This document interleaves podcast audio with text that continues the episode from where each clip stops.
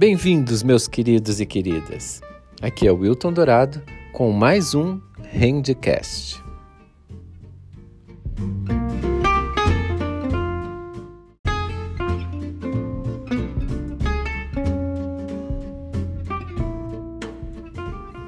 Olá.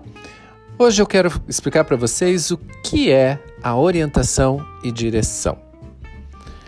Os sinais ele tem uma direcionalidade com relação aos parâmetros já citados. Relaciona-se, então, com a direção dada às palmas das mãos na articulação de um sinal. Então, a palma pode, da mão pode estar para cima, para baixo, para frente, para a esquerda ou para a direita. Esse é o parâmetro direção ou orientação.